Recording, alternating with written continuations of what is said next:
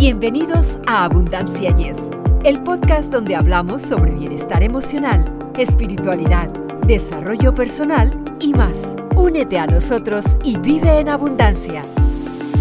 Hola amigos, es un verdadero placer reunirnos nuevamente con todos ustedes. Soy Victoria Rich y junto a Eduardo Rentería les damos una cálida bienvenida a Abundancia. Y yes, bienvenidos nuevamente amigos. Muchísimas gracias por acompañarnos y ya saben, ya saben.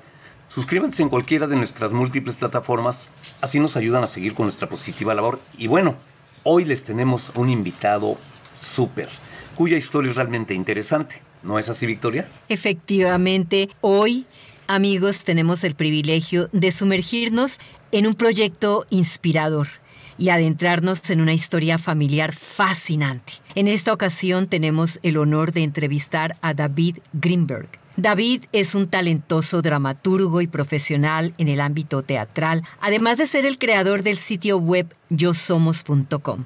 Desde el 2009 ha estado compartiendo sus reflexiones, cuentos, poemas y descubrimientos en este espacio dedicado al despertar de la conciencia y a la divulgación científica. Pero esto no es todo, porque Detrás de su trabajo hay una conexión profunda con su ilustre hermano Jacobo Greenberg, quien fue un destacado neurofisiólogo y psicólogo mexicano. Jacobo Dedicó su vida al estudio del chamanismo mexicano, la conciencia, la parapsicología, disciplinas orientales, meditación y telepatía, entre otros temas apasionantes. Amigos, en este episodio nos sumergiremos en la rica historia familiar que David comparte con su hermano Jacobo, así como también exploraremos el inspirador proyecto Yo Somos que David ha creado en honor a su conexión con la conciencia y la divulgación científica. Y ahora un poco más de información para saber ah, acerca de David. David es egresado de la carrera de comunicaciones por la Universidad Iberoamericana en la Ciudad de México. Actualmente funge ahí mismo como profesor de comunicación y mercadotecnia digital. Asimismo, es asesor internacional de innovación y creación de contenidos digitales. También es maestro de artes escénicas. Esto por parte del Instituto del Teatro de Barcelona y la Universidad Autónoma de Barcelona, siendo también director y escritor. Además es creador y presentador de talleres y conferencias de vanguardia, descollando el teatro cuántico que se ha presentado ininterrumpidamente desde 2009 en Europa y América. Cuenta con un libro de autoría titulado Yo Somos, publicado en el 2014, y también así se llama el podcast en el cual participa. Bueno, pues hablamos de una personalidad completamente inigualable, por decirle al de alguna forma, mi querida Victoria, y pues recibámoslo con mucho orgullo y además con mucha emoción.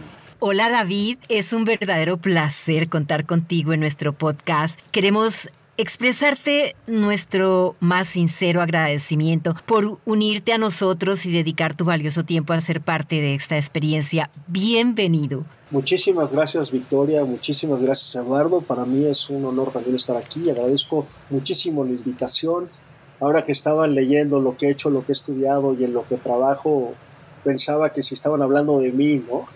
es, es, la verdad que, que, una de las cosas que me ha apasionado desde siempre es la identidad, ¿no? Y, y, cómo se va construyendo con lo que los demás dicen de ti, lo que tú piensas de ti y por supuesto con esta locura de que todos los días somos otras personas.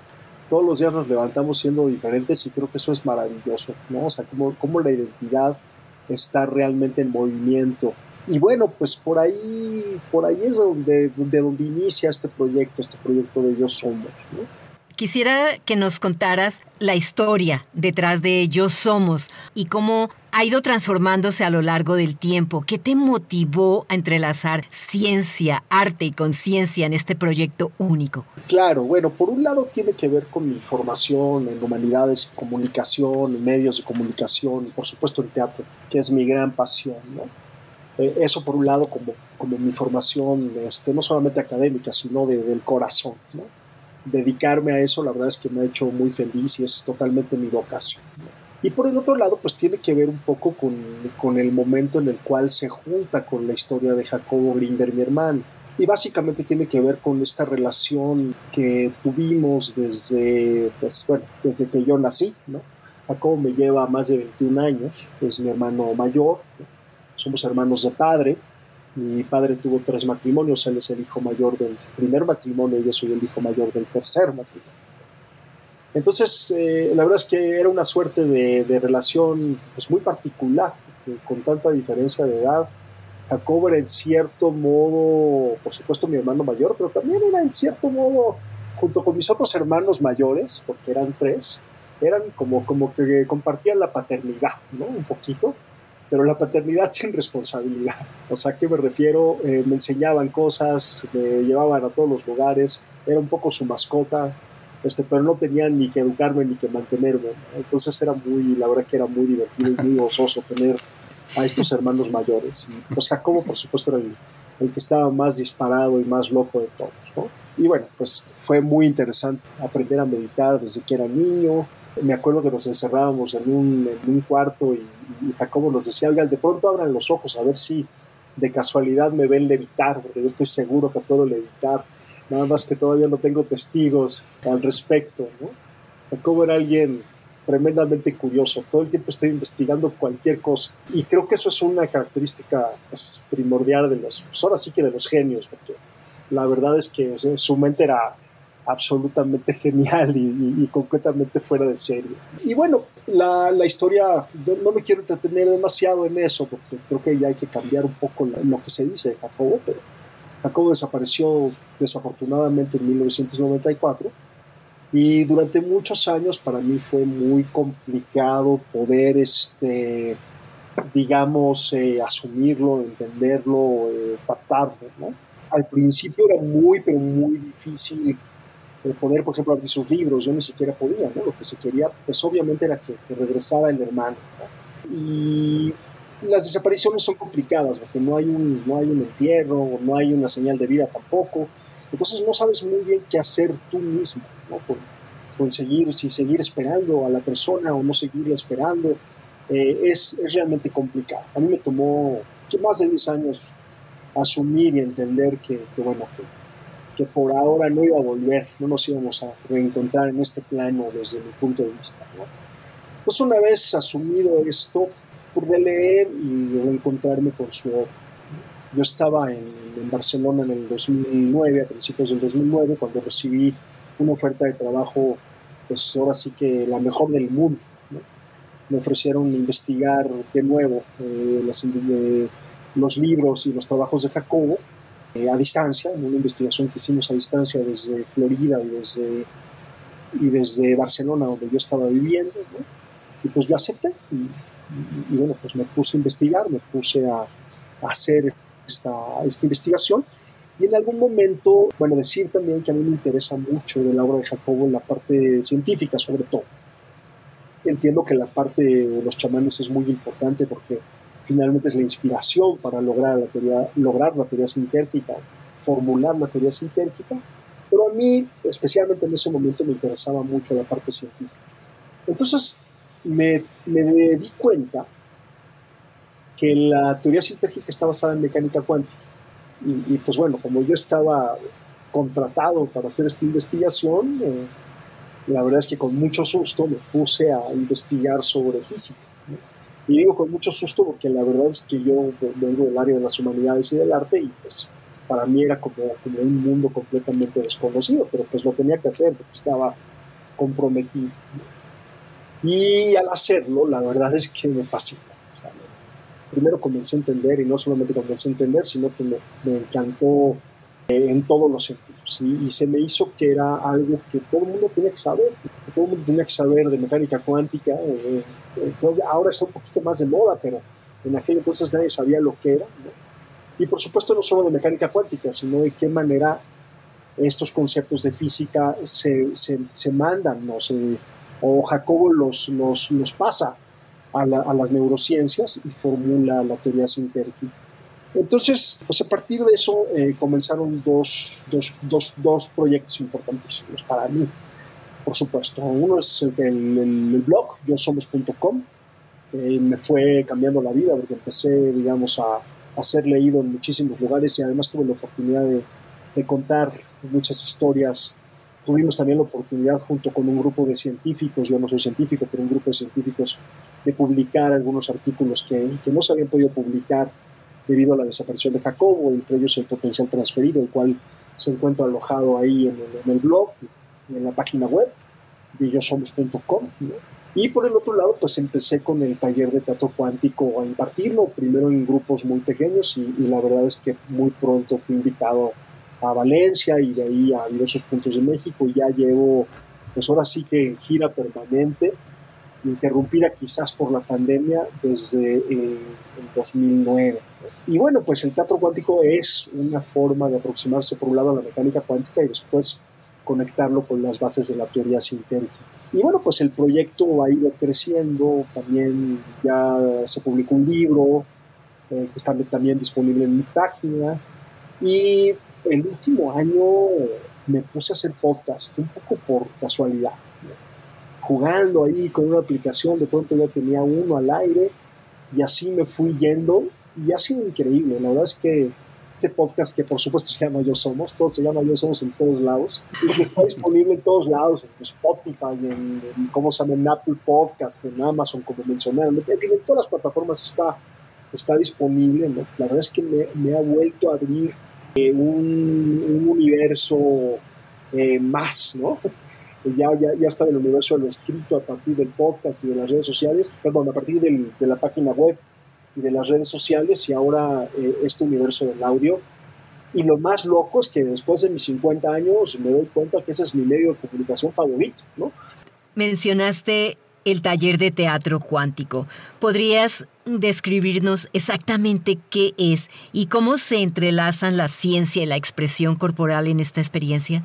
Mira, en cuanto a temas, comenzamos con la teoría de la relatividad especial de Albert Einstein y después nos vamos a los principios de mecánica cuántica como el principio de incertidumbre, el entrelazamiento cuántico, el experimento de la doble ranura, y esto lo conectamos con el potencial transferido, que el potencial transferido es a su vez el experimento hecho en la UNAM que comprueba la teoría sintética de Jacobo Greenberg. Entonces es un viaje como muy interesante y muy a profundidad, eh, que explora la forma en la cual estamos interconectados, que explora también nuestro papel, pero desde el lado científico en la creación de la realidad, ¿no?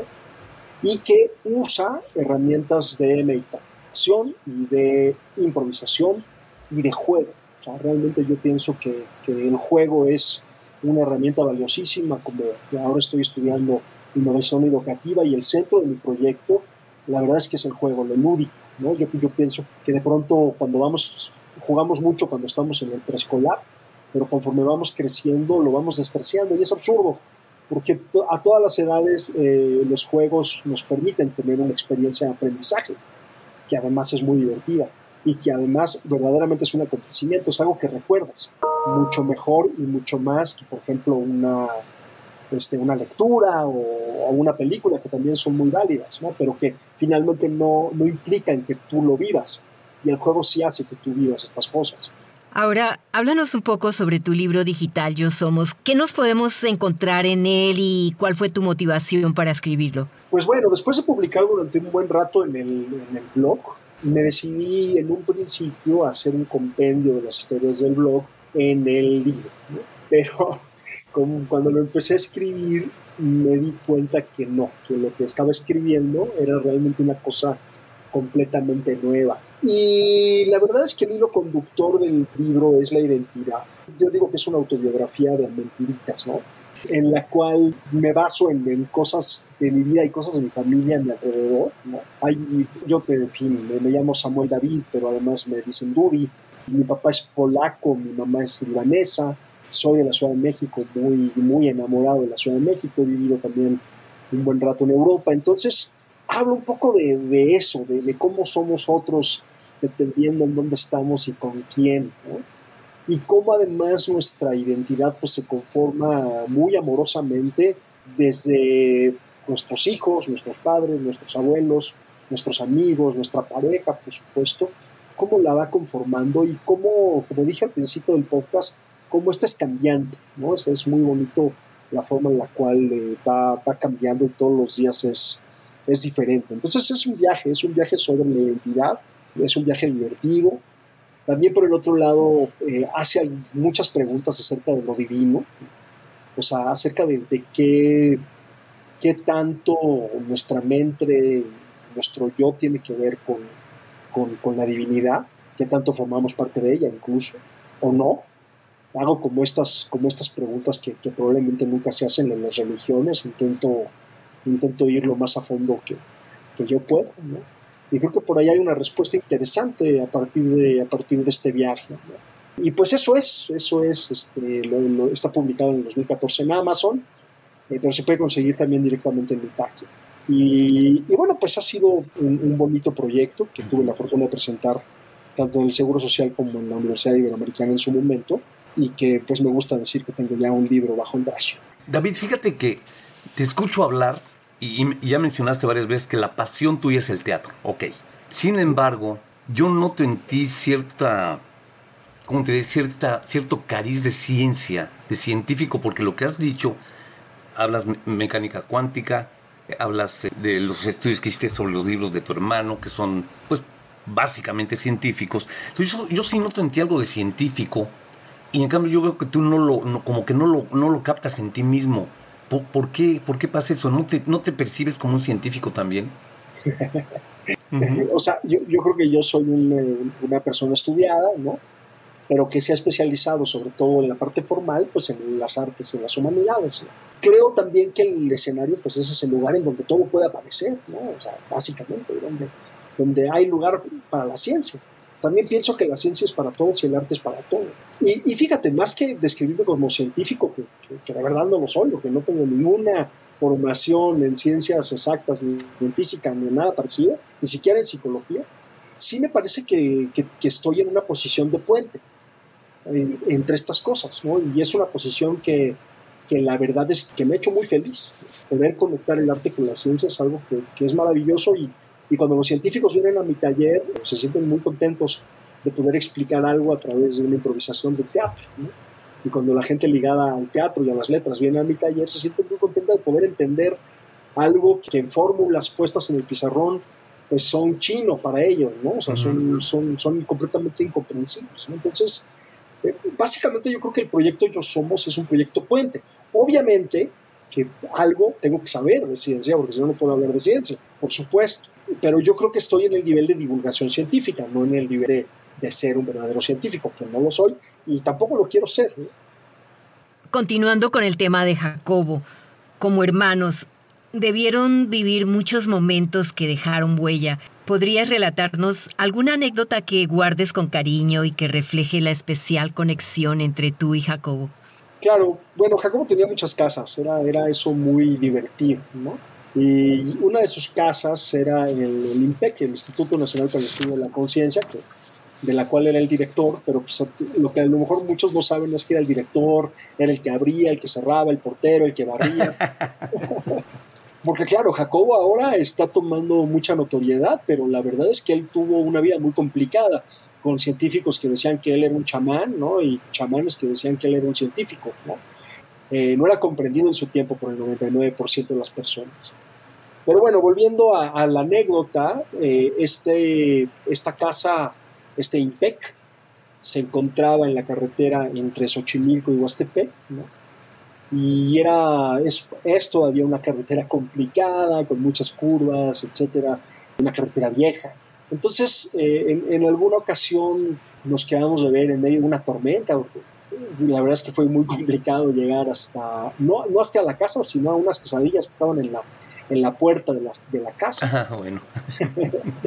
en México, la verdad es que estos puestitos son deliciosos. Ajá. Nos encontramos ahí y la verdad es que, bueno, comimos un montón porque los dos somos bastante cagones. ¿no? Para los que no están en México y para los que sí están en México, quesadillas de tlacoche, de flor de calabaza, con salsa verde y roja, con tortillas azules. Mm, ¡Qué rico! y después Jacobo me propuso que nos bajáramos caminando, ya cuando bajó la tormenta, que nos bajáramos caminando hacia, hacia su casa y que lo hiciéramos en una meditación, una meditación en movimiento.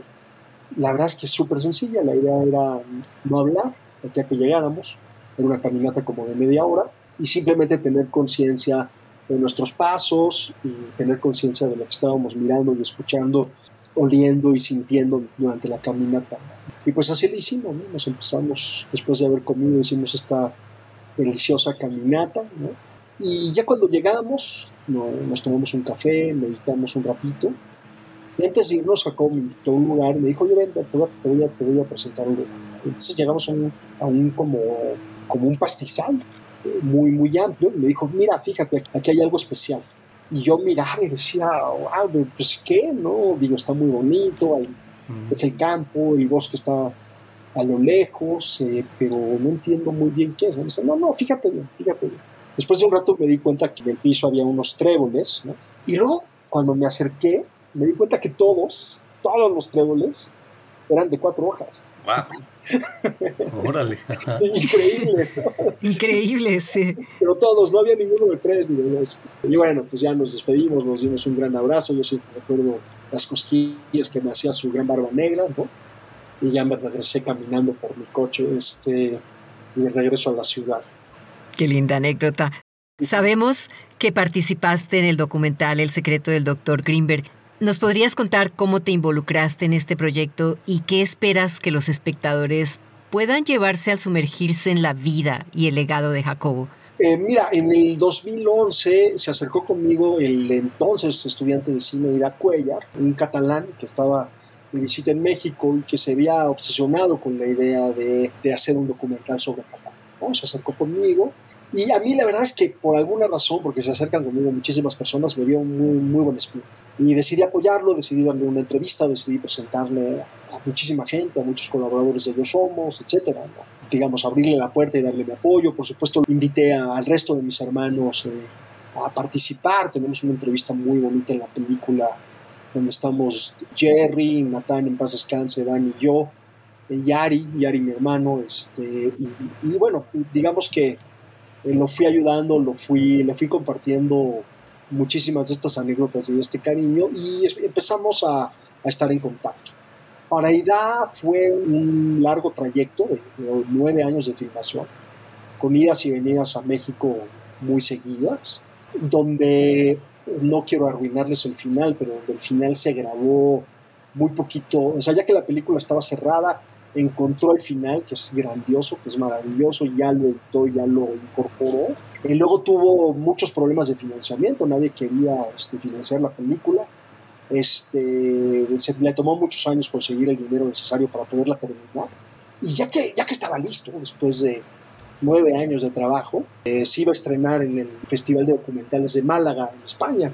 Y dos días antes, las autoridades de España pues cerraron en los cines y cerraron todo porque comenzó la pandemia. Esto fue a principios del 2020. Pues la película no se pudo estrenar. Tuvieron que pasar casi año y medio más para que la película pudiera este, estrenarse a mediados del 2021.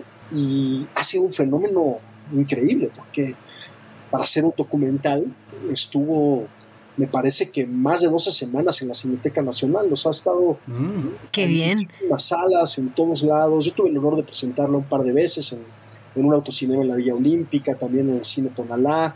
La verdad es que ha sido eh, un honor poder presentar la película en, alguna de las ocasiones junto con Ida. Eh, en la primera vez no, porque Ida no podía volar porque estaba atrapado por la pandemia en España, pero la segunda vez lo pude, lo, pude presentar con él. Como paréntesis, tengo en, el podcast Yo Somos, tengo un, un, episodio que se llama El secreto del secreto del doctor Grinder el secreto, el secreto. Sí, es, como los secretos que están detrás de la, de la, de, de, otro secreto. Y bueno, pues a mí la verdad es que me, me, ha, me ha, gustado mucho participar. Eh, creo que las participaciones son, las mías son, son cortas pero precisas y, y, justo digo lo que, lo que quería decir, ¿no?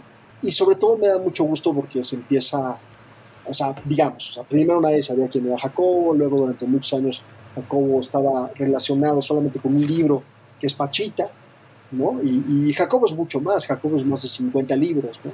Entonces, aunque la película habla en cierto modo de la desaparición, me parece que también es una muy buena ventana para muchos espectadores para decir, bueno, ¿y, este científico por qué le pasó lo que le pasó, ¿no? O sea, ¿qué propuso? ¿Qué dijo, ¿no? ¿Por qué, por qué era tan importante? Y bueno, pues la verdad es que su obra es magnífica lo que, lo que más recomiendo, por supuesto, es leerlo. Eso es lo que a final de cuentas nos da, nos da la dimensión, la verdadera dimensión del, del trabajo científico e intelectual de Jacob. Tenemos que ver la película, Eduardo. Ahora sí. Está disponible en Filmín Latino, en esta plataforma, por si les interesa. Ya se puede ver en todo el mundo. Fíjate, eh, ya antes de finalizar, me gustaría saber, ya estás adentrado entonces en el mundo del cine, supongo que va a haber más eh, producciones aparte de esto y no con temas de contenido nada más científicos, sino vas a poder hacer otras cosas porque ya lo dijiste al principio, es tu pasión. Sin embargo, creo yo, ¿verdad? Así como te estoy escuchando, que sí debías seguir sobre el lado científico porque pues yo te sigo yendo como científico, ¿eh? la verdad, aunque tú digas que no, yo te sigo yendo como científico y yo creo que, que, sí podrías este, eh, hacer algo más, que si es tu pasión, pues haz una, haz, una historia así de amor alguna cosa así de dentro de todo lo que, lo que puedes hacer cinematográficamente porque ya tienes, tienes esa herramienta, ¿no? Que es el cine y yo creo que vas por ahí, ¿no? Ya el cine te va a representar la mayor parte de tu vida, supongo yo. Pues sí, mira, eh, yo desde que empecé con el teatro cuántico, porque yo hice televisión, hice cine mucho tiempo, sobre todo televisión, ¿no? con equipos de cientos de personas, he estado como decidiendo en hacer eh, proyectos mucho más pequeños. ¿no? Y ahora mi consentido es más allá del yo. Más allá del yo es una conferencia que, que doy de muchas formas. La doy en Zoom, la doy de forma presencial, estoy a punto de sacar un webinar y precisamente más allá del yo es una conferencia que explora las tres ideas fundamentales de la teoría sintérgica y bueno, yo creo que es el proyecto que viene. Es lo que estoy impulsando ahora. Lo voy a presentar en el TEC de Monterrey de Modelia el 15 de julio, en Mérida a finales de agosto. En fin, vienen fechas interesantes. Espero en Buenos Aires, Argentina, para noviembre. ¿no? E, está como, como un proyecto que además acompaña el teatro cuántico, porque ya que, voy ya que voy a las ciudades y a los países, a los diferentes países y ciudades, este, como fue en Lima, en Lima, Perú, pues hago el teatro cuántico un día y el otro día hago más allá del yo. Entonces, pues ahora ando muy entusiasmado y, poniéndole como mucha batería más allá del yo, que como bien dices Eduardo, pues tiene la parte científica porque eh, explica, me lo han dicho mucho de manera sencilla y clara, este, una teoría que es muy compleja, que es la teoría sintérgica de Jacobo Y además no solamente lo explica, sino que lo experimentamos por medio de meditaciones y de ejercicios, e intentamos sentirla, ¿no? Y, la verdad es que, que, me ha ido muy bien y creo que recién inicia ese proyecto, recién inicia esa gira. Este, espero que también me lleve a muchísimos lugares. Estás muy ocupado, David. Como creador y presentador de talleres y conferencias de vanguardia, ¿qué impacto esperas tener en las personas que participan en tus eventos? ¿Cuál es tu objetivo final? Mira, mi, objetivo final es que aprendan, por un lado, que eso es importantísimo y es lo primero que, hay que, que no hay que perder de vista, porque si uno va a una conferencia o a un taller y no aprende nada, pues no tiene ningún sentido. Entonces lo primero es aprender. Y una vez que se ha aprendido, aplicarlo a tu vida, o sea, saber que se aplica a tu vida. Y la verdad es que he tenido muy buenos comentarios de personas que han entrado a las conferencias, a los talleres, diciéndome o contándome unas semanas, meses o incluso años después, cosas que han logrado aplicar en su vida. ¿no? Tengo, eh, por ejemplo, una de las personas que participó en el teatro cuántico ya hace algunos años, que se llama Rommel Monroy, al cual le mando un enorme abrazo.